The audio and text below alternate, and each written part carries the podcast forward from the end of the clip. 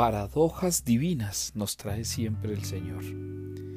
Y son paradojas porque nos dejan siempre como en una encrucijada.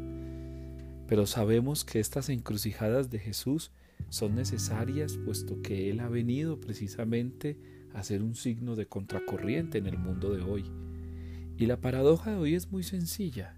Si quieres salvar tu vida, la perderás. Pero si pierdes la vida por Él, la encontrarás. El cristianismo no es subir, es bajar. No es ascender, es descender. No es pretender llenarte de cosas, es vaciarte de cosas. No es pretender creer que eres perfecto, es considerarte imperfecto todos los días. No es entonces querer ser santo, es desear serlo. Y en ese desear serlo no pretender que ya lo eres. Miren hermanos entonces que hay todo un conjunto de paradojas divinas que nos pone Jesús. Y hoy nos está colocando una paradoja fuerte. El que quiera venirse conmigo, niéguese a sí mismo. Si quieres salvar tu vida, entonces debes perderla para que puedas encontrar la verdadera vida.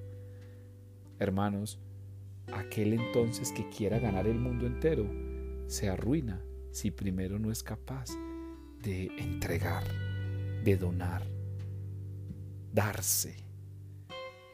Así pues entonces, franciscanamente esto también se entiende en un lenguaje muy bello, que no busque ser comprendido, sino comprender, que no busque ser amado, sino amar, que no busque ser consolado, sino consolar.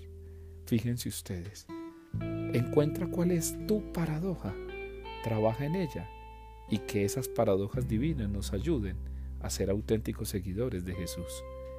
Levántate para que encuentres siempre en tu interior que debes ser signo de contracorriente en este mundo.